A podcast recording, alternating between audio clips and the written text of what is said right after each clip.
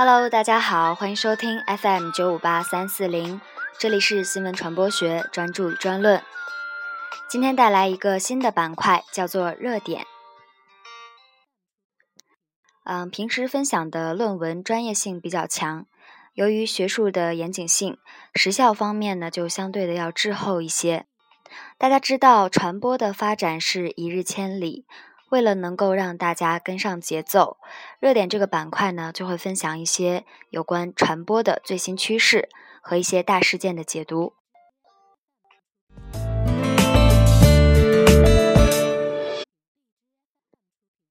今天的热点文章题目叫做《为什么说全民直播、全民围观是一个伪命题》。直播很火，八月尤甚。对于各大直播平台来说，今年八月更应当是值得载入史册的一月。奥运网红与王宝强离婚案的叠加，使得这些平台们不仅享受了前所未有的流量涌入，并且进一步的培育了用户使用围观的习惯。在亮眼的数据面前，诸多平台进一步的欢呼：全民直播、全民围观的时代已经到来。但是，从偶然性叠加因素造就的热潮中冷静下来，我们发现，全民直播、全民围观在很大程度上是一个伪命题。这个八月，直播平台数据进入了新高点，傅园慧、张国伟、张继科、杜丽等奥运网红们贡献了第一批火爆数据。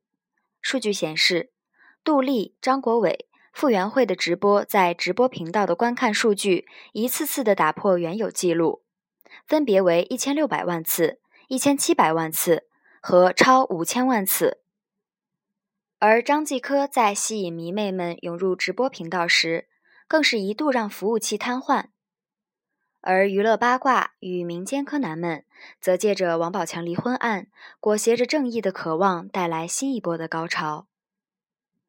无论是实探王宝强美国豪宅，还是自告奋勇要为其捉奸报仇，亦或是依靠炒作上位，都让直播数据奔着数千万次而去。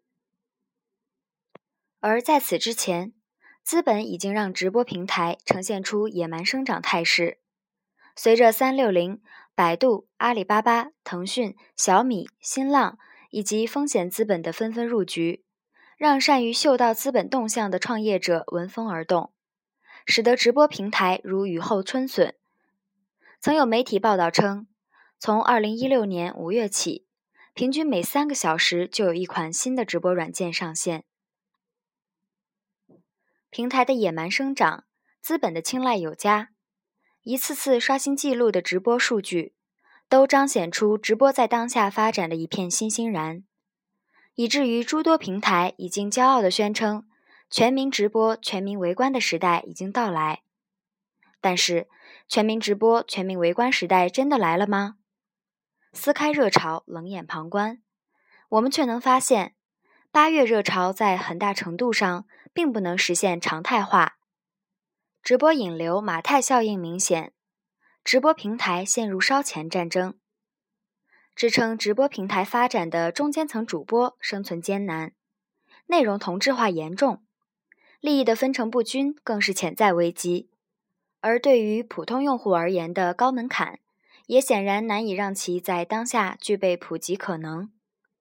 而监管的日益完善，更是让此前依靠色情擦边球的发展变得日益艰难。如前所述。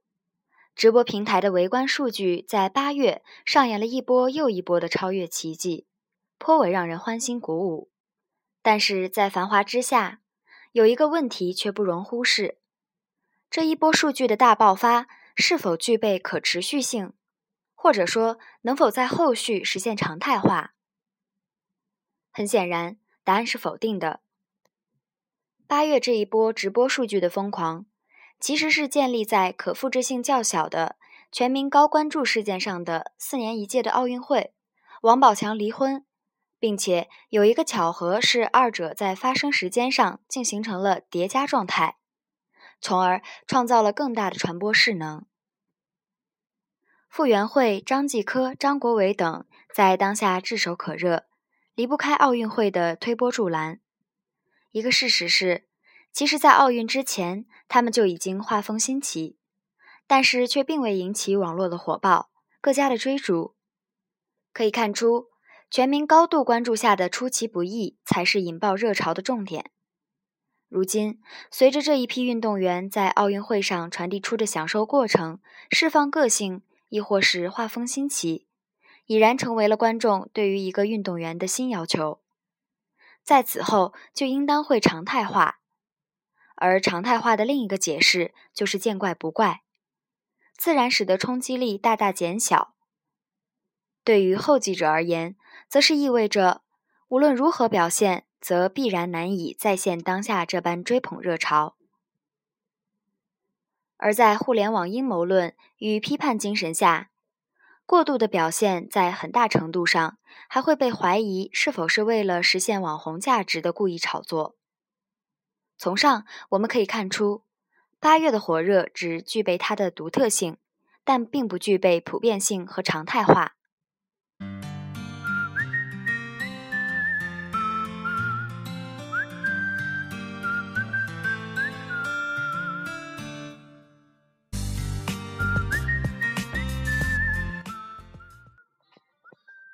从当前傅园慧、张继科等当红网红在直播平台上展现出的引流能力，我们可以明显的看出一个现实是：直播平台主播的马太效应明显，明星鲜肉热点才是流量爆发的核心，也将成为平台追逐抢夺的核心。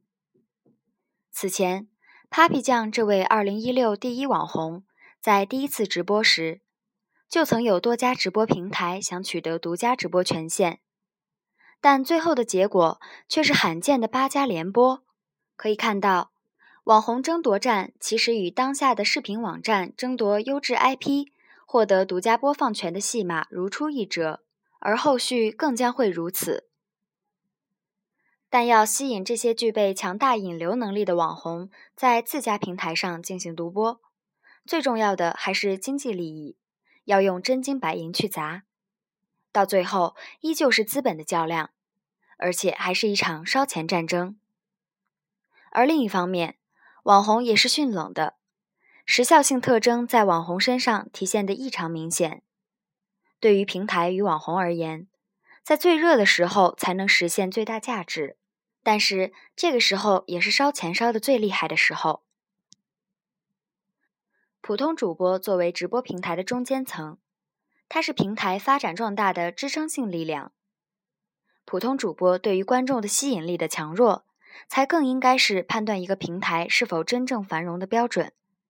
然而不幸的是，从当下主播的生存境遇来看，绝大多数成了芸芸一员，在后续爆红的可能性将会越来越微乎其微。直播爆发的大红利已经过去。直播的火爆在很大程度上并非是社交需求，而是对感官需求、思窥欲的荷尔蒙释放。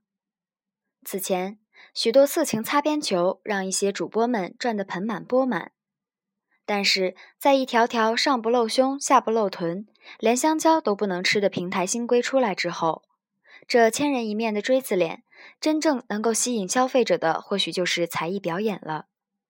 而纵观这些才艺表演，似乎都是这些主播们的标配技能：闲聊唠嗑、跳舞唱歌，然后谢谢打赏，帅哥么么哒。除此之外，我们在主播身上难以看到真正的差异化内容。主播界的内容呈现出高度的同质化，而同质化使得他们对观众的吸引力变得越来越弱。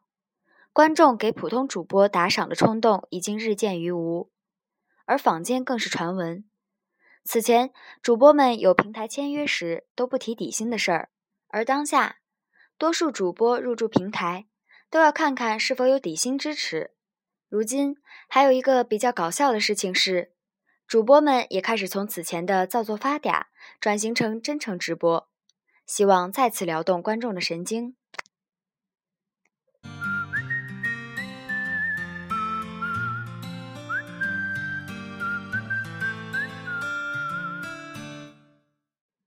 从直播平台来说，其盈利模式相对简单单一。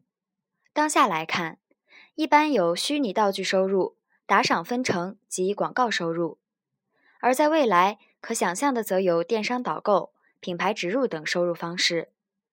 而这种收入来源依靠的则是平台上的主播们。但是，一个不容忽视的问题是，平台与主播之间虽然是相互依存，但是也处于一种动态博弈之中。平台与主播在收入分成模式上很有可能会爆发分歧。当下，在平台与主播的收入分成上，平台一般占据了大头，主播只能在礼物中得到提成。然而，一个悖论是。主播们具备引流和用户迁移能力，当红主播更是如此。平台需要依靠主播创收，而在逐利的人性下，这种分成模式很有可能会让具备引流能力的主播会心生不满，从而提出诸如提高分成比例或者是独占广告收入等要求，而平台在很大程度上却无法反制。毕竟在当红主播资源紧缺的当下。此处不留爷，自有留爷处。虽然当下一个账号、一部智能手机就能让你开启直播之路，表面看来似乎是抹平了准入门槛，但是从实际上而言，直播依旧是存在着较高的门槛。对于普通用户而言，既存在动力不足，也存在技能不足。在此门槛下，全民直播可能也就无法谈起。从动力上来说，直播需要的是观众的互动，是关注体系的激励发展，需要的是被关注的感觉。但是，作为一个普通用户去开一个直播，又会有多少人会去围观打赏？首先，从动力上来说，就存在着先天不足；而从技能上来说，虽然当下主播们呈现出严重同质化。但是他们却比我们不知道高到哪里去了。从打开话题、延续话题、情绪引导、唱歌跳舞等等来说，它都是一门技术活。多数普通用户并不具备这样的能力，技能不足。结语：不可否认，当下直播的火爆与其存在的意义和潜在的广阔市场，但是我们也能明显的发现。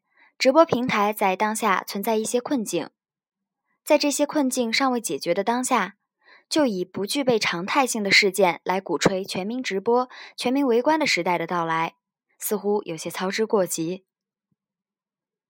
当下看来，直播火了不假，但是全民直播、全民围观就是一个伪命题。而资本爸爸们又可还记得大明湖畔的 O2O？